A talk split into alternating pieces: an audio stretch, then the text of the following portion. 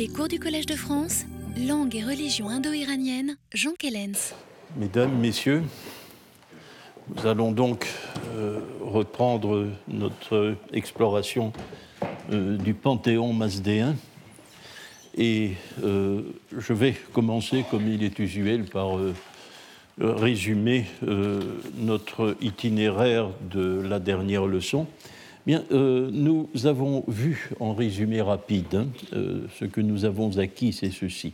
C'est que la structure du corpus Yachts correspond approximativement, mais sûrement, euh, à la structure des noms du jour du mois, euh, qui elle-même euh, dérive de la structure d'un rite appelé Havani, donc d'un rite qui commence au matin, qui commence au lever du jour.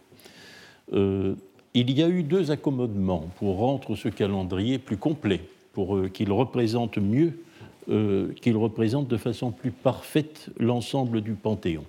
Entre le jour d'Ahura Mazda, le premier jour, et le jour de Mitra, le quinzième, euh, ont été insérés les Ameshaspenta conçus en liste ouverte, comme d'ailleurs le Yasna 1 le fait lui-même dans sa première strophe. Et entre les Ameshaspenta sont insérés euh, la liste des corps célestes, Soleil, Lune, étoile Tishtria. Enfin, lors, de la deuxième, lors, de la dernière, lors des deux dernières semaines, entre Mitra, 15e jour du mois, et son acolyte Raman, on a inséré les dieux nocturnes, les dieux des périodes de la nuit, Fravashi, Strausha, euh, etc. Donc voilà. Ensuite, euh, notre deuxième acquis, au fond, de, de la dernière leçon, c'était Je vous ai livré, on essayera de compléter, on essayera de préciser, on va voir ce qui se présente à nous dans la suite de l'enquête.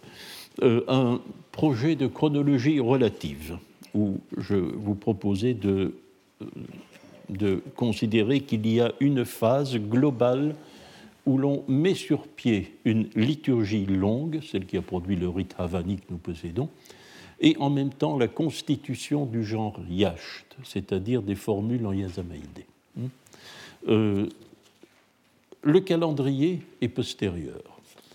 Et postérieurement au calendrier encore, euh, la constitution du livre des Yachts en tant que corpus. Bien, ça c'est notre deuxième conclusion. Alors maintenant nous allons poursuivre les choses et avant d'abandonner euh, les généralités mais extrêmement importantes que nous sommes en train d'observer, pour l'exhaustivité, mais aussi pour en tirer une conclusion qui ne manquera pas d'intérêt, euh, nous devons peut-être considérer euh, la dernière des articulations du temps selon le yasna 1.9. C'est euh, l'articulation des Ratusarda. Ça se présente de manière assez euh, assez désespéré. Dans, selon le Yasna 1.9, le Yasna 1.9 fait la liste des ratous de l'année, qu'il appelle Yairiya. Ce sont les fêtes agricoles dont vous vous souvenez, qui ne sont mises en rapport avec aucune divinité particulière. Et lorsque la liste euh, de ces périodes de l'année, des festivals qui marquent le cours de l'année, n'est-ce pas, euh, on mentionne simplement, énumérativement, sèchement, sans préciser, les Ratu Sarda. Euh, j'ai fait jadis une hypothèse qui euh, me paraît aujourd'hui assez floue en pensant qu'il s'agissait de, des, des ratous des espèces animales. Euh, mais il me semble aujourd'hui que la liste du Visprat infirme cela. Il n'est pas, pas, facile de comprendre le mot sarda. C'est la première ambiguïté. Il y a ici une ambiguïté fondamentale. Il y a deux manières de l'interpréter. Ou bien ce sont aussi des ratous annuels, d'autres divisions de l'année que celles des festivals en question. C'est possible. Euh, linguistiquement, c'est possible parce que le mot sarde pourrait être approché dans ce cas-là du mot sanskrit charade, euh, qui désigne précisément l'automne, mais que l'on pourrait utiliser comme désignation de l'année. Nous le faisons avec printemps. Hein. parfois, pas le nom d'une saison, valant métonymiquement en quelque sorte pour le nom de l'année. Cela, c'est une, donc une autre, c'est une allusion à une autre division de l'année.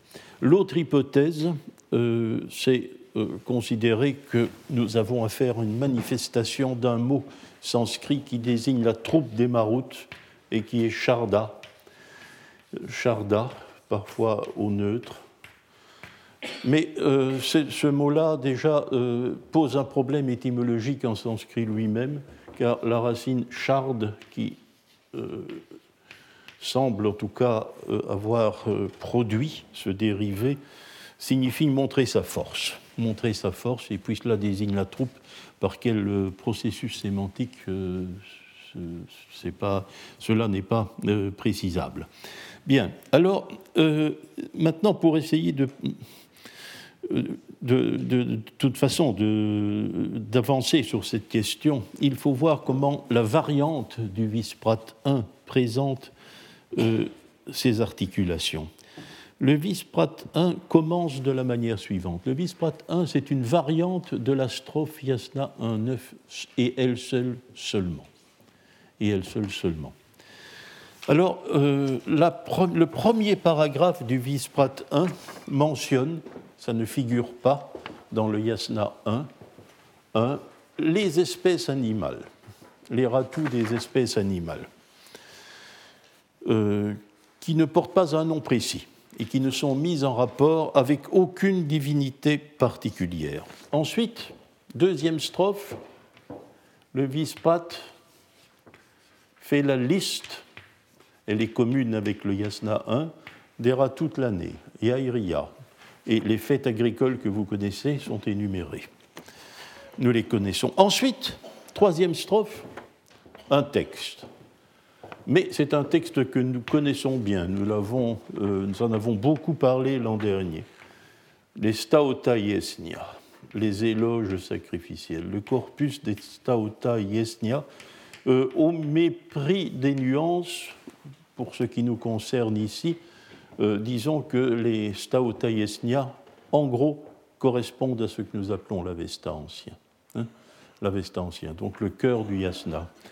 Or, euh, c'est un témoignage important que cette énumération des parties constitutives des Staota Yesnia par, euh, par le Visprat 1, parce que cela nous démontre qu'à l'époque de la rédaction de ce texte, l'Avesta ancien était très exactement celui que nous avons, dans le même ordre, se présentant dans le même ordre de succession.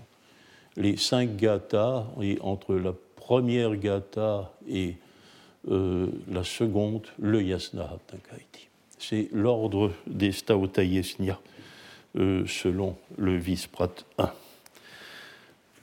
Ensuite, une mention sèche également purement énumératif, purement énumératif des Ratu Saroda.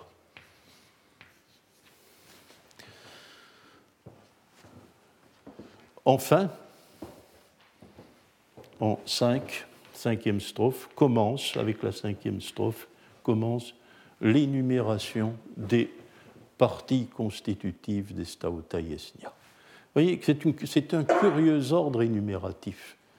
Euh, alors, les hypothèses, euh, l'hypothèse que j'ai faite qu'il s'agirait des, espèces animales est un peu compromise, car on a remarqué qu'entre la première strophe où sont énumérées les différentes espèces animales, selon leur habitat, hein, l'air, l'eau, etc., eh bien, euh, il y a une insertion, deux insertions, celle des rats toute l'année et la mention des Stauta Yesnia en tant que corpus. Donc, euh, ces, ces Sarda sont mentionnés entre la mention des Stauta Yesnia comme corpus et puis leur analyse.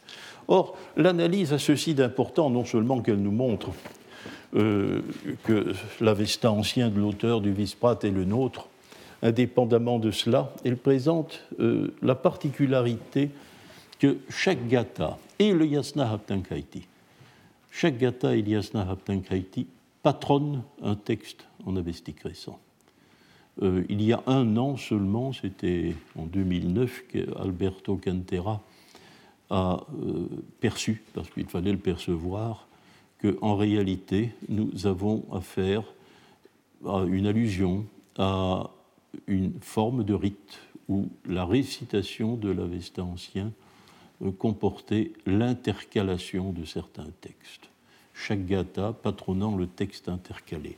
Or, euh, que sont euh, ces textes? Eh bien, après la gata Ahunavaiti, un texte concernant oh, Gena, les femmes littéralement. Mais c'est un mot qui, est utilisé au sens de déesse, hein, au sens les déesses. Euh, ça ne nous dit rien. Ça ne nous dit rien. On peut faire l'hypothèse qu'il s'agit des fravachis, ça ne m'enchante pas. Ça ne m'enchante pas parce que euh, dans le Yasna 1, le texte concernant les Guana est lui aussi mentionné et il est clairement distinct du texte consacré aux fravachis. Je pense que cette hypothèse ne se recommande pas particulièrement. Euh, après le Yasna Haptankhaiti, un texte consacré à la déesse Anahita, la déesse rivière Anahita. C'est le Yacht 5 que nous possédons. Après la Gata Ushtavaiti, un texte concernant les montagnes. On peut y reconnaître partiellement, peut-être, le Yacht 19. Après la Gata Spenta Mainyu, un texte consacré à Vertrakna. Ce pourrait être notre Yacht 14. Après la Gata Vohukshatra, euh, Mitra, le Yacht 10. Après la Gata Vahishto Ishti, la Dharma Afriti, qui fait toujours partie de notre yasna et que nous avons analysé. Euh, c'était l'ultime texte que nous ayons analysé euh, l'année dernière, si vous vous souvenez, qui n'est consacré à aucune divinité en particulier. Alors, nous avons affaire, comme l'a montré donc Alberto Cantera, à un rite qui correspond, mutatis mutandis, à ce que nous appelons le, un Videvdat Sadeh, c'est-à-dire où les chapitres du Videvdat sont insérés euh, entre les, certains chapitres du Yasna et tout particulièrement euh, les Gata et le Yasna Abdankaiti. Nous aurions ainsi la trace ici d'un autre rite que l'on pourrait appeler analogiquement hein, un Yacht Sadeh, c'est-à-dire un rite où euh, le texte, certains Yachts euh, sont insérés entre les chapitres des gathas. C'est très intéressant à voir. Hein. Vous voyez qu'il faut être très prudent lorsqu'on manipule les notions de monothéisme et de polythéisme. Je vous ai toujours invité, n'est-ce pas, puisque le texte témoin euh, du prétendument témoin, en tout cas du monothéisme, que sont les qu'est l'Avesta ancien, est ici euh, clairement articulé avec des intercalations du témoin privilégié du fameux polythéisme mazdéen. voilà un rite ancien et très curieux que nous trouvons ici. Mais je voudrais aussi euh, faire remarquer ceci, et c'est pour cela que ce n'est pas seulement par amour de l'exhaustivité que j'ai voulu vous donner toutes les listes de Ratou. Il y a autre chose. C'est que ceci nous amène tout de même à accorder une certaine attention, contrairement à ce qu'avait proposé Cherveux, à la notion de grand yacht, à la notion de grand yacht. Car euh, si nous nous en remettons euh, à la liste, euh, à la liste du Yasna 1 et que nous la complétons par celle du Vispret 1, nous avons eu des allusions au Yacht 5 un ensemble peut-être unique à l'époque, euh, consacré au Soleil, à la Lune et aux astres, 6, 7 et 8. Le Yacht 10 à Mitra, le Yacht 13 au Fravashi, qui lui figure dans le Yasna 1, le Yacht 14 à Vertrakna et le Yacht 19. Ça signifie euh, huit textes, huit textes euh, sur les 21 yachts que nous possédons. Et ce sont les yachts les plus longs. Hein, ce sont les yachts effectivement les plus longs. Alors, euh, bon, nous n'allons pas tirer de, cette, cette, apparence de longueur que présentent ces textes des conclusions esthétiques. Hein. devons nous, euh, je ne sais pas si ce sont les plus beaux. C'est une affaire de goût. Euh, nous Cherveux, à ce point de vue-là, a certainement raison. Euh, nous n'allons pas non plus, euh, nous allons nous méfier aussi de la conclusion qui veut que leur langue serait plus ancienne, plus archaïque, ou tout au moins plus correcte. Hmm. Euh, mais tout de même, ce sont des textes qui ont eu un passé rituel avant de figurer dans le corpus des Yachts. Ils ont eu un passé rituel. Donc il est très probable que leur transmission, dans la mesure où nous pouvons le constater avec la faiblesse de nos moyens manuscrits, il est donc très probable que ces textes ont été transmis avec plus de soin que les autres et qu'ils ont reçu euh, une certaine attention de la transmission plus tôt que les autres. Donc, euh, la notion de grand yacht, euh, je ne veux pas la réhabiliter, mais elle n'est pas entièrement dépourvue de sens. Hein? Certains textes ont eu un destin différent des autres avant de figurer dans le corpus des yachts. Alors maintenant, peut-être le moment est venu d'abandonner cette, cette, nécessaire analyse du matériel que nous possédons pour peut-être reprendre la liste euh, des dieux dédicataires des yachts, qui sont environ euh, ceux des jours du mois, et afin de euh, tenter de voir quelle est la structure du panthéon mazdéen, si vous voulez bien. Vous voyez, euh, si nous allons le faire, bien entendu, avec euh, euh, ce souci de tenter d'établir le bilan des convergences et des divergences avec le système du sanskrit védique. Il y a bien entendu les deux dieux sacerdotaux. Atar, le feu, dans le deuxième jour de la deuxième semaine, et Hauma, le 20e yacht, 20e yacht euh. Euh, Soma et le feu sont les divinités sacerdotales aussi euh, du panthéon védique, mais vous remarquerez une difficulté, une divergence qui est d'ordre dialectal. Hein. le feu ne porte pas le même nom en iranien qu'en sanskrit. Nous n'avons pas Agni, mais Atar. c'est c'est une divergence d'ordre purement dialectal. On ne peut pas la considérer comme une divergence de panthéon, une différence religieuse, etc. Enfin, euh, nous avons des corps célestes et des départements du cosmos, comme dans le panthéon védique. Le Soleil, bien sûr, la Lune, les étoiles. Puis, le ciel, la terre, le vent donc le ciel, euh, l'espace céleste, l'espace terrestre et l'espace intermédiaire. Ils sont présents. Il faut toutefois ici faire euh, deux nuances. Faire deux nuances. Il y a une divergence qui est d'ordre conceptuel dans la représentation du monde euh, entre l'Inde et l'Iran. D'abord, c'est l'importance des étoiles. C'est l'importance des étoiles. Si vous vous souvenez, je ne vais pas pour raconter à nouveau l'histoire, quoiqu'elle soit belle, n'est-ce pas, du mécanisme complexe par lequel l'étoile Tishtria, l'étoile Sirius, fait pleuvoir, bien sûr. Mais euh, la chute de la pluie euh, est attribuable à l'action d'une étoile particulière qui s'appelle Tishtria. Aucune étoile ne joue ce rôle dans le Rig Veda. Hein, les étoiles ne sont mentionnées dans le Rig Veda euh, qu'à l'instrumental pluriel, parce qu'elles sont considérées comme l'ornement du ciel, le ciel décoré par les étoiles.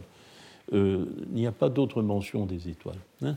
Euh, il y a aussi l'étoile Vanand, hein, qui représente euh, le dernier yacht qui représente les lumières infinies et qui lui aussi est lié à la production de la pluie. là, peut-être y a-t-il, comme je vous l'avais suggéré, un problème climatique. Hein. N'oublions pas que l'Iran ne connaît pas la tempête de mousson, qui est si remarquable en Inde et qui a si profondément imprégné euh, la pensée indienne avec le phénomène de l'orage, dont nous ne connaissons pas même le nom en avestique. Euh, ensuite, il y a le problème du ciel. Ça, c'est plus compliqué et je ne m'y retrouve pas. Je ne m'y retrouve pas, personne ne s'y retrouve, n'est-ce pas? Euh, Le ciel, le vieux mot du ciel, diao, n'existe pas en iranien. Il est peut-être attesté une fois, si l'attestation est sûre, et il a un sens dévique il a un sens dévique. Peut-être parce que, un certain, peut-être, mais ce n'est qu'une hypothèse.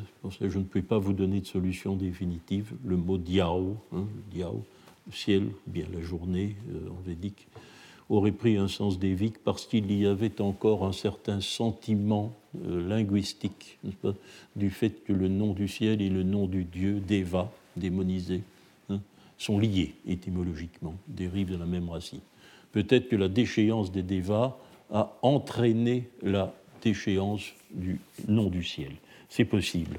Euh, à, la place, à la place du ciel, nous trouvons deux termes, celui qui figure euh, ici, dans, euh, qui, figure dans la liste, qui n'a pas de yacht, mais qui figure dans la liste des noms, des noms du mois, lors, dans la quatrième semaine, Asman.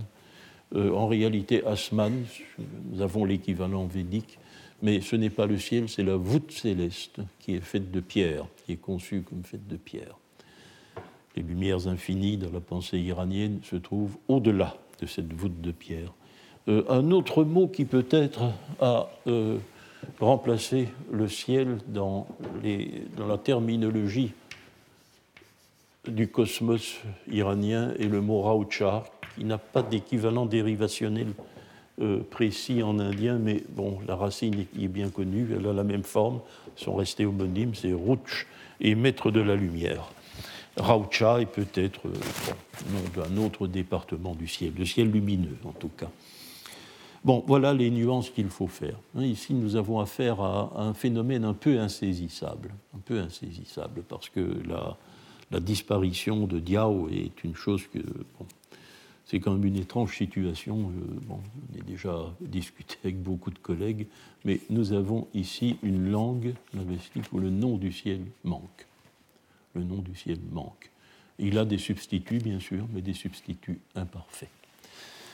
Alors, euh, pour le reste, euh, quelles sont les convergences et les divergences? Eh bien, il y a beaucoup de dieux nouveaux venus. Nous avons parlé parfois de ces divinités. Il y a deux ans, nous avons parlé des Fravashi, par exemple. Euh, l'an dernier, nous avons parlé de Srausha et d'Ashi. Hmm?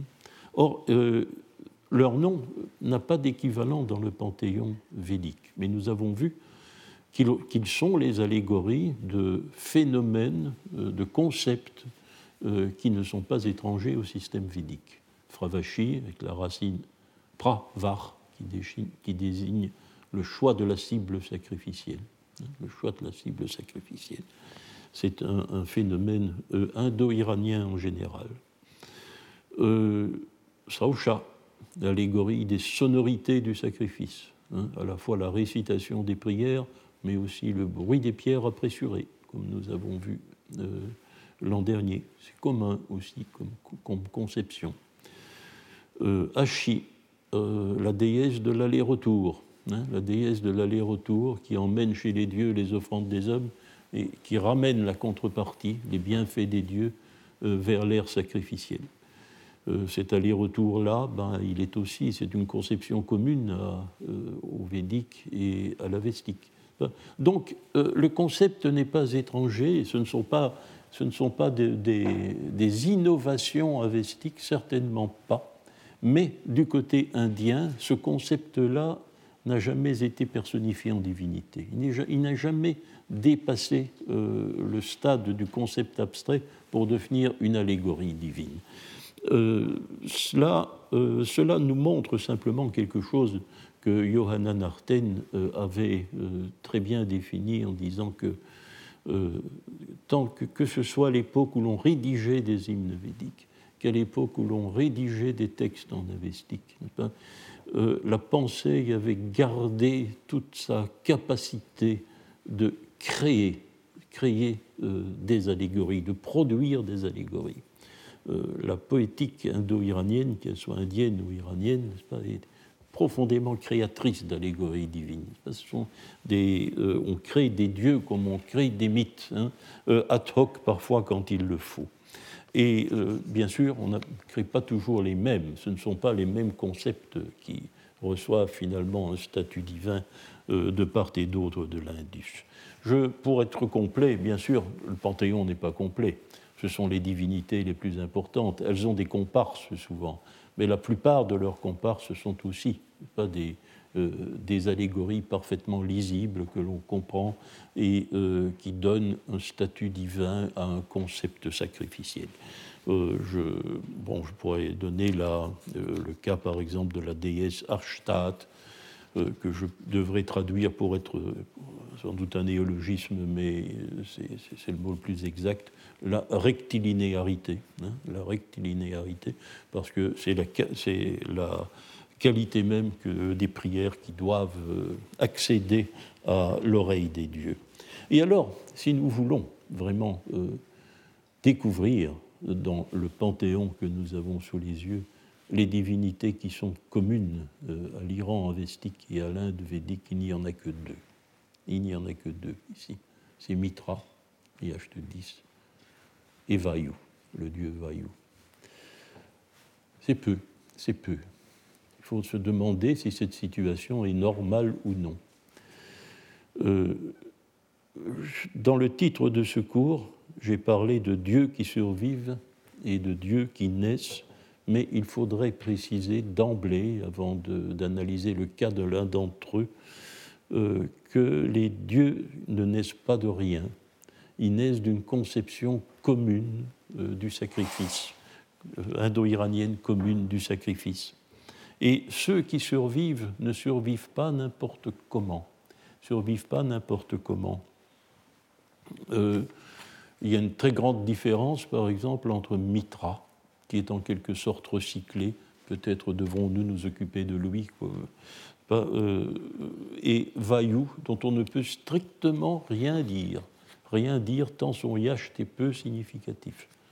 Il n'est pas dans la liste la divinité est mal intégrée au Panthéon et n'apparaît que dans, de très rares textes. Son ambiguïté est certes une originalité, mais non, ça ne pas. Euh, son yacht n'est pas suffisamment informatif. Celui de Mitra, c'est déjà mieux. Hein. Alors, euh, voilà, euh, voilà la situation devant laquelle nous nous trouvons. elle n'a rien d'inédit. Elle n'a rien d'inédit. Lorsque j'étais étudiant dans les années 60, euh, nos professeurs faisaient encore un très grand cas d'un article publié par Antoine Meillet en 1908 dans une revue, la revue des idées, une revue de vulgarisation, quatrième volume de la revue des idées. cet article est accessible dans un recueil de textes de Meillet qui a été euh, collationné en 1936 hein, sous le titre de linguistique historique et linguistique générale, qui a été reproduit quelquefois depuis lors et qui fait partie de la collection de la Société de linguistique de Paris. Or, euh, Meillet, dans euh, cet article qui, à l'époque, était présenté comme exemplaire, euh, faisait remarquer qu'il était impossible de parler d'une religion indo-européenne parce que euh, il y avait un nombre vraiment trop limité de traits communs aux religions des divers peuples parlant une langue indo-européenne. C'est un, un, article sceptique par excellence, qui euh, nie la possibilité même euh, de la comparaison dans l'histoire des religions indo-européennes, ni la possibilité la conclusion de Meillet est la suivante, c'est que euh, pour trois domaines du moins, pour trois domaines linguistiques du moins, le sanskrit, le latin et le grec, le Dieu suprême est le même. C'est le Père ciel. Diaos Pitar en indien, et vous connaissez tous Zeus Pater en grec et Jupiter en latin. C'est le même nom, c'est le même mot. Euh, mais c'est aussi le seul point de convergence. Il faut ajouter, bien sûr, euh, parce que les, noms sont attestés, les, corps célestes, les corps célestes, le Soleil, euh, la Lune, éventuellement les étoiles. Mais en dehors, aucun point de comparaison n'est possible. Toute autre comparaison est impossible selon Meillet. Et pour lui, la seule conclusion que l'on peut tirer au point de vue des conceptions religieuses indo-européennes, ce sont trois caractéristiques divines qui sont, il est vrai, fort banales. Les dieux sont célestes, par opposition aux hommes qui sont terrestres. Les dieux sont immortels, par opposition aux hommes qui sont mortels. Et les dieux sont généreux, par opposition aux hommes qui ne sont pas assez riches pour l'être. Euh, donc, euh, cela, c'est une, une, caractéristique. Euh, alors, cet article est aujourd'hui un peu oublié. Il est un peu oublié pour une raison que vous comprendrez. C'est que, avec les années 70, la, le prestige de euh, Georges Dumézil brutalement, euh, euh, qui, a brutalement commencé dans les années 70, où il a, disons, où, son œuvre est tombée dans est dans le domaine commun, n'est-ce pas? Il n'est pas seulement resté dans le cadre de l'érudition, de l'érudition scientifique même. Or, Dumézil a joué un rôle un peu paradoxal euh, à ce moment-là, parce que, en réalité, euh, toute la démarche de Dumézil, depuis le début de sa carrière scientifique, qui remonte tout de même aux années 20, Dumézil a été l'élève de Meillet. Au fond, euh, Dumézil a appliqué les conclusions, a tiré les, conclusions pratiques de l'article de Meillet. Disons, on ne peut pas faire de la religion comparée indo-européenne en comparant des personnes divines, il faut comparer autre chose. Et ce sera l'idée qu'il y a dans toutes les religions hein, euh, des peuples de langue indo-européenne une structure mentale commune, à défaut d'y avoir des personnes communes. Hein, ce sont les fameuses trois fonctions de Dumézil. Mais en même temps, et c'est là qu'est le paradoxe, c'est peut-être Dumézil qui a repeuplé avec le plus de vigueur en même temps euh, le panthéon indo-européen restituable il a, euh, euh, il a donc. Euh, nous allons en avoir un exemple, un exemple immédiat avec le Dieu que nous allons étudier, mais il a aussi donné vie à la comparaison du nom des Maroutes avec celui du dieu Mars, Maavort, dans les inscriptions latines archaïques n'est-ce pas Et euh, un certain nombre d'autres divinités. Euh, peut-être que la concordance dont il a été le plus question les dernières années a été celle du dieu Pushan, Pushan, le dieu Pushan du Veda, et le grec Pan. Euh, mais toutes ces comparaisons, comme Meillet le disait, euh, toutes les comparaisons euh, que l'on peut tirer de ces noms de, de divinités, il y a toujours quelque part une irrégularité phonétique. Aucune de ces comparaisons n'est exempte d'irrégularité phonétique. Alors, euh, on ne sait pas très bien ce qu'il faut euh, le dictionnaire, ce qu'il faut en penser. Le dictionnaire étymologique de Mayerhofer est très significatif de ce point de vue-là. Si vous consultez tous les noms de dieux védiques dans le dictionnaire étymologique de Mayerhofer qui ont fait l'objet d'une comparaison avec un autre domaine indo-européen, vous verrez que Mayerhofer mentionne bien entendu l'hypothèse, mais la considère euh, toujours fraglich. Euh, on peut s'interroger sur la validité de la comparaison. Alors, euh, donc voici euh, donc la situation que nous venons d'observer entre le panthéon védique d'une part et le panthéon euh, avestique d'autre part est, une situation qu'on observe d'une manière plus générale lorsque l'on envisage le cas plus général des langues indo-européennes. Il y a, c'est une situation que l'on pourrait considérer comme naturelle pour trois raisons. D'abord, c'est que euh, très peu de langues indo-européennes euh, sont attestées pour l'époque antérieure à la christianisation. Pour ne rien dire du domaine anatolien qui ne nous est pas utile euh, en l'occurrence, mais les, trois seuls domaines, c'est bien sûr le domaine italo-celtique, le domaine grec et le domaine indo-iranien. Hein. ce sont les, il s'agit d'une littérature, ce sont les seuls exemples d'une littérature assez ancienne pour être pleinement païenne. Nous pouvons observer un autre système.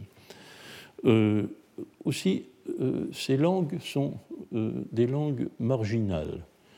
Elles sont aux marges du domaine linguistique indo-européen, surtout si l'on porte en comparaison l'italo-celtique et l'indo-iranien. Le, cas du grec est différent. Il est vraiment central, le grec. Mais n'oubliez pas que Dumézil a toujours refusé de faire intervenir le grec dans ses analyses, considérant l'originalité profonde et irréductible du système grec. Ces épigones, par contre, ont essayé depuis lors, depuis euh, depuis la mort de Georges Dumézil, d'un peu réveiller cette, cette euh, vieille problématique de savoir comment euh, le système grec se comporte à l'intérieur d'un système indo-européen. Hein, alors, donc là, n'oublions pas aussi que la restriction, le caractère restrictif de ce que nous comparons paraît assez normal lorsque l'on pense au terme le plus général pour dire Dieu. Hein. le latin Deus, n'a pour équivalent que le mot sanskrit indo-iranien, mais avec l'accident que vous connaissez du côté iranien, Deva. Hein. Ce sont aussi des langues marginales. Hein. Euh, et un, autre, un autre euh, Deva ou Deus avec un autre témoin qui est un témoin lituanien, le, le Deva. Bien. Euh, donc, c'est extrêmement peu de choses. Hein. deux domaines voisins Hein, le domaine slave et le domaine iranien euh, ont choisi de euh, désigner la divinité non pas par leur caractère céleste, comme les euh, latins et les sanscrits, mais par son caractère généreux, en faisant de Dieu celui qui partage, celui qui donne quelque chose en part.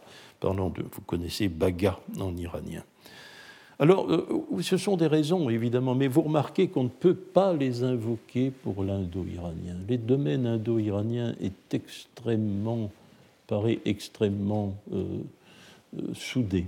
Hein, tant par là, on pourrait se poser la question, et on, peut le faire en privé, est-ce que bon, un Indien, un Indien pouvait comprendre la vestique? Je suis persuadé que oui. Je suis persuadé que euh, les, les, connexions étaient visibles. Donc ce sont deux domaines linguistiquement soudés, mais aussi littérairement soudés, puisque euh, nous avons un nombre euh, tout de même extrêmement important de parallèles, de parallèles de clausules, de parallèles formulaires entre les deux domaines. Or, ici, donc, malgré cela, cependant, euh, les personnalités divines communes sont extrêmement rares. Euh, de surcroît, euh, mais d'autre part, excusez-moi, je vous l'ai dit, je ne voulais pas faire une, une, opposition, mais au contraire faire remarquer qu'il y avait tout de même quelque chose de commun. C'est ce que si les personnalités divines étaient instables, par contre, ce qui est d'une extraordinaire stabilité, mais je ne veux pas risquer d'interprétation générale maintenant, parce qu'il faut attendre peut-être de se familiariser avec l'idée. Euh, par contre, ce qui est extrêmement stable et extrêmement conservateur, c'est l'idéologie du rituel et du sacrifice, qui produit des dieux nouveaux de manière permanente hein, dans, euh, dans la poésie avestique. Alors, euh, je vous ai dit deux dieux communs, deux dieux communs Mitra et Vayu, non, il y a un troisième, mais il ne fait pas partie de la liste ici. Il n'a pas de, yacht dans le corpus, du moins. Euh, il n'a pas non plus, euh, on ne lui a pas non plus accordé un jour du mois. C'est une divinité qui semble avoir été euh, plus ou moins négligée, mais pas entièrement, pas entièrement parce qu'elle figure dans la liste des Ratu Havani, dans la liste des articulations des parties du jour. L'après-midi. L'après-midi est la période placée sous le patronage des eaux, bien sûr, mais de quelque chose aussi qui appartient aux eaux. C'est le petit-fils des eaux, Napat. Or, ce Dieu est commun au Rig Veda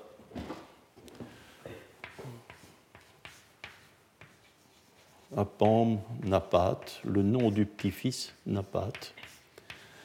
Et euh, en indien, Apam, c'est le génitif pluriel du nom des eaux ou de l'eau, puisque euh, le terme qui désigne l'eau est exclusivement pluriel. en tout cas en avestique qui se respecte, ce ne sera pas toujours dans certains textes, et et dans, en védique. Euh, voilà donc une divinité commune, le petit-fils des eaux. Euh, de quoi s'agit-il? Eh bien, c'est une sorte de feu particulier. C'est le feu qui brûle dans l'eau. Le feu qui brûle dans l'eau. Euh, l'eau, ça va de soi, l'eau compose son nom. Il est un descendant des eaux, leur petit-fils. Et d'autre part, tous les hymnes, tous les textes védiques qui lui sont consacrés, il n'a que deux hymnes, vous savez, encore peut-être un selon que l'attribution de l'autre euh, soit discutée, mais il y figure beaucoup, en tout cas dans deux hymnes. On a toute la rhétorique de la poésie védique euh, dans ces deux hymnes euh, consiste à exprimer de toutes les manières possibles qu'il brille et même qu'il brûle. Il brûle, mais il a cette particularité, puisqu'il brûle dans les eaux, de brûler, comme y insistent les hymnes védiques, à Nidma c'est-à-dire sans bois, sans nécessairement sans, le bois d'allumage, sans bûche, traduit, euh, euh, Renou. Et euh, ce feu qui brûle dans l'eau est à l'origine d'ailleurs du nom grec du pétrole, hein, to nafta, to nafta. Ce que nous appelons le naft, c'est évidemment le traitement de Napat, le nom du petit-fils. Or, la, discussion sur cette cette divinité paradoxale qui, concilie les deux contraires irréductibles, l'eau qui éteint le feu et le feu qui éventuellement fait évaporer l'eau, eh bien, euh, les discussions ont très mal commencé. Elles ont très mal commencé euh, en 1863. 1863, 1863 euh, nous sommes aux années de fondation. Hein. N'oubliez pas que le premier essai sur la religion de l'Avesta, le livre de Haug, date de l'année précédente, 1862. Et en 1863, dans un livre qui s'appelle Zoroastrische Studien, euh, l'allemand Friedrich Windischmann s'est intéressé à Pamnapat. Windischmann, soit dit en passant,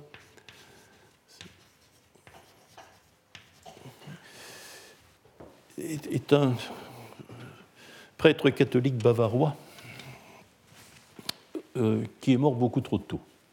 Il est mort euh, très vite après ce livre de 1863 parce que ses travaux sont remarquables. Euh, on pense avec regret à ce qu'il aurait pu produire dans notre discipline si la mort ne l'avait frappé aussitôt. C'est une de ces disparitions qui ont certainement été dommageables au début de l'iranologie de date ancienne. Eh bien, euh, Windishman, là, euh, on lui doit cependant l'erreur de départ, le, faux départ des études sur Apam-Napad, où il euh, fait remarquer de manière extrêmement explicite que le feu dans l'eau, difficile d'accepter le paradoxe. visiblement, il est mal à l'aise avec le paradoxe. Il fait remarquer que l'on insiste plus sur le côté igné en védique et beaucoup plus sur le côté aquatique en iranien. Donc, en quelque sorte, à partir de là, euh, les, discussions, les spécialistes du Veda ou de l'Avesta euh, vont tenter d'éliminer le paradoxe. Et pendant, pendant très longtemps, pendant très longtemps, euh, les, les, discussions vont avoir lieu pour démontrer soit qu'Apam est en réalité le feu, soit que c'est un aspect de l'eau pas, en tenter d'éliminer un des deux membres du paradoxe. C'est les, discussions euh, de, la plupart des grands indianistes jusqu'aux toutes dernières années, mais nous allons voir cela, n'est-ce pas, euh, sont caractérisées par euh, cette fausse discussion et la dernière intervention, qui est, je vous en parlerai même pas parce que bon, elle, n'est pas digne de la réputation de méritée par ailleurs, n'est-ce pas, de Madame Boyce, mais en 1975, euh, dans les mélanges benvénistes, elle tentera de démontrer qu'Apam-Napat est en réalité le dieu Varuna, ce qui est complètement, euh, complètement impossible. Et euh, donc elle pense que Apam-Napat en avestique est la figure de Varuna, essentiellement dans le zoroastrisme. Bon, si bien que euh, la, première, la, première étude qui a pleinement assumé le paradoxe du feu dans l'eau est euh, celle de Dumézil. Euh, je crois que je vais demander à Madame Azarnouche de mettre à votre disposition la photocopie des quelques pages où Dumézil expose le problème hein, dans Mythe et épopée, volume 3 de 1973. Donc c'est une des. Mais il fera encore plusieurs livres à la suite de celui-là, mais c'est peut-être le dernier livre qu'il a produit alors qu'il pouvait consulter lui-même les sources. Euh, comme il l'a écrit, hein, ensuite il devenait dépendant de. ne pouvant plus bouger, il devenait dépendant de ceux qui voulaient bien lui chercher les livres. Donc c'est le dernier, euh, le dernier ouvrage, je vais dire, autonome de Dumézil. Euh, euh, or, Mythe et épopée sont, ne jamais caché, selon moi, son chef-d'œuvre. Hein. et il s'est attaqué au mythe d'Apam-Napat en rappelant, en comparant quatre témoignages dans le domaine linguistique indo-européen. D'abord, la Napat indien. Euh, il s'agit euh, d'hymnes védiques, donc on y trouvera surtout des variations poétiques sur l'aspect paradoxal, feu-eau, hein, Napat, mais aussi euh, sa fonction rituelle. Or, la fonction rituelle, selon Dumézil, elle s'exerce, c'est celle de gardien des eaux, en quelque sorte. Hein.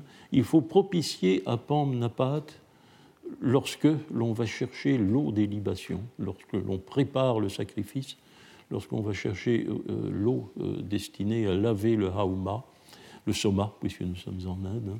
et cette propitiation est nécessaire si l'on veut obtenir les eaux. Hein. les eaux doivent, il faut le consentement Napat si l'on veut obtenir les eaux.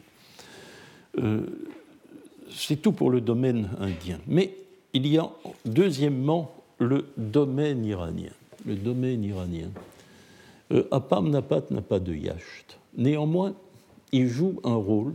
Il joue un rôle et un rôle euh, inséré dans un contexte narratif, ce qui est rare pour l'Avesta. Mais il y a bel et bien un mythe avestique où Napam Napat intervient et intervient de manière décisive. C'est au milieu même, au cœur, à l'homme phalos, dirait-on en théorie littéraire, euh, du Yacht 19 au Kwarna. Et c'est effectivement lié au Kwarna. C'est un texte difficile, les auditeurs du séminaire le savent bien. Euh, il est surtout difficile parce que euh, l'établissement du texte n'est pas facile à établir. Hein. on ne peut pas établir facilement le texte. C'est le yacht du Kwarna. Je vous rappelle ce Kwarna, cette curieuse substance probablement lumineuse, mais qui, dans son nom, euh, incarne par son nom, euh, sans doute, selon l'hypothèse de Lubotsky, la profusion, la profusion, la profusion des choses. Eh bien, ce curieux objet, dont nous ne connaissons pas bien la matérialité, euh, fait l'objet d'une lutte entre le bon esprit, Spantamainu, et le mauvais, Angramainu. Euh, les deux Manu euh, n'interviennent pas personnellement, ce n'est pas eux qui mènent le combat, mais en quelque sorte, ils ont leur champion. Or, le champion du bon esprit, ils en ont plusieurs en réalité, mais on nous raconte que le combat de deux d'entre eux le bon Manu a pour champion Atar, qui est le feu, bien sûr, le feu. Et le mauvais, un serpent ou un dragon, qui est Agi Dahaka, que nous connaissons bien, c'est un des euh, Dahaka, excusez-moi, qui est Dahaka, qui est l'adversaire de certains héros des origines et qui est éliminé par eux. Or, euh, c'est un match nul. C'est un match nul, car euh, au moment où Attar euh, va s'emparer du Kwarna, euh, Agidahaka menace de le faire tomber à l'eau et donc de l'éteindre. Le feu a peur et ne saisit pas le Kwarna. Mais lorsque le dragon lui-même veut saisir le Kwarna, le feu le menace, menace de le brûler, certaines parties du corps. Bien, euh, alors le dragon renonce à prendre le Kwarna, et le Kwarna est défini peut-être dans ce texte comme étant insaisissable. Il est impossible de le saisir. Oui, euh, donc euh, le feu, la menace de l'eau annihile le feu, la menace de la brûlure euh, annihile le serpent. quelle est la clé de l'histoire? Mais quelqu'un tout de même va s'emparer du Kwarna à la suite de ce combat. Et celui qui va s'emparer du Kwarna, c'est Apamnapat. C'est Apamnapat. Naturellement, l'opposition au feu ne vaut pas pour lui. Hein. Il est le feu dans l'eau. Donc, euh, les raisons pour lesquelles euh, les deux champions précédents euh, ont été impuissants ne valent pas devant la nature paradoxale d'Apamnapat, et lui va s'emparer du Kwarna. L'histoire où intervient Apamnapat s'arrête ici. Mais Dumézil y ajoute que, à la suite, effectivement, l'histoire continue.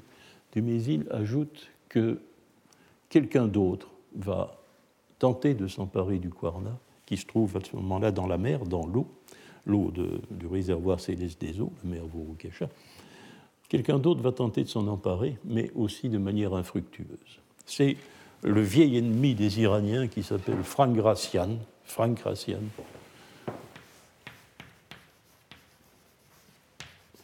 À trois reprises, Frank Gracian se déshabille. Euh, le texte insiste beaucoup là-dessus. Il se met nu, dit le texte, et il plonge dans l'eau et tente de s'emparer du Kwarna, mais selon des procédures qui ne sont pas précisées, euh, le Kwarna s'esquive. Il s'esquive. Et euh, Frank Rassian reste incapable de le saisir. Mais chaque fois, à chaque tentative, le déplacement du Kwarna provoque dans le réservoir céleste des eaux un déversoir. Un déversoir. Apakjara, sans vouloir dire quelque chose, un cours d'eau qui sort du réservoir céleste et qui forme à côté du réservoir céleste une sorte de lac, un bassin. Hein, un bassin, un nouveau bassin. Euh, donc, euh, voilà le, mythe iranien que va utiliser euh, Dumézil. Il va comparer ce, cet ensemble indo-iranien à un mythe irlandais, celui du puits de Nectan. Nectan est un personnage de nature divine d'ailleurs, qui possède un puits un peu particulier. Une eau qui, lorsqu'on la regarde, fait éclater les yeux. Or, euh, sa femme, par orgueil ou, selon d'autres sources, pour se soumettre à une ordalie, tente de puiser de l'eau, tente de puiser de l'eau.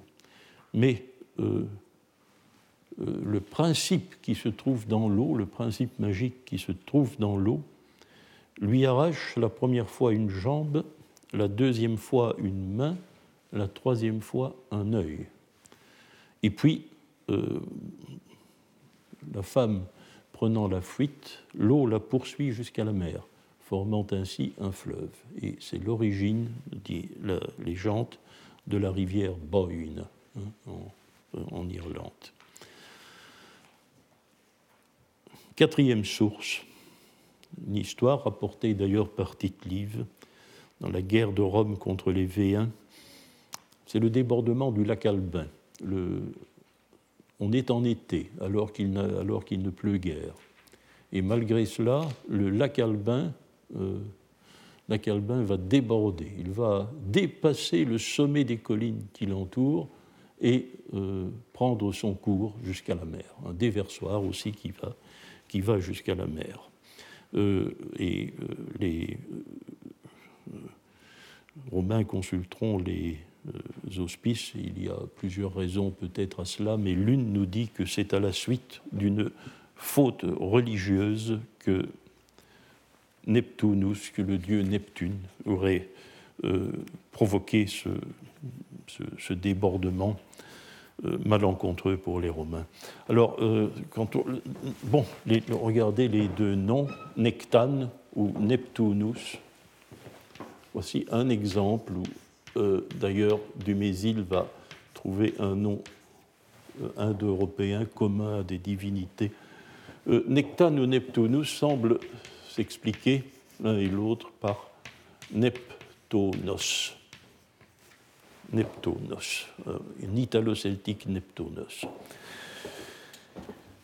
Bien sûr, ça rappelle Napate, hein, ça rappelle Napate, mais pas parfaitement, parce que même si cette explication est correcte, c'est un exemple typique de la comparaison des noms divins dans le domaine indo-européen. Ça ressemble, mais quelque chose ne fonctionne pas bien. Et en l'occurrence, c'est l'explication du suffixe dans ce cas-ci. Qu'est-ce que onos, n'est-ce pas? Qu'est-ce que cela peut vouloir euh, Qu'est-ce que cela représente exactement? C'est l'explication linguistique du nom à chope sur le suffixe. Hein. Alors, euh, bon, il y a d'autres explications au nom de Neptune ou au nom de Nectane. Entre autres, les indo-iranistes connaissent bien la racine qui d'ailleurs, euh, celle du nom du nuage, nebula en latin, la racine nab. Hein. Bon, je suis en latin nebula et bon, euh, en sanskrit aussi nabas pour désigner la nuée. Hein. Peut-être que cette racine est, une autre possibilité d'explication des noms de Nectane et de Neptune, bien sûr. Mais alors voilà, euh, cela c'est pour euh, la comparaison des noms. Ce n'est pas ce qui est essentiel dans la démonstration du Mésil. Ce n'est pas ce qui est essentiel. Euh, ce qui importe, c'est évidemment la manière dont euh, Dumézil va articuler un mythe commun. Alors, il, euh, il articule cette explication, nous terminerons par là, vous aurez ainsi la conclusion de la comparaison avant que nous la passions au crible de la critique. Premier point, il y a dans une certaine eau un élément igné que l'on cherche à conquérir. Premier point un feu dans l'eau que l'on cherche à conquérir.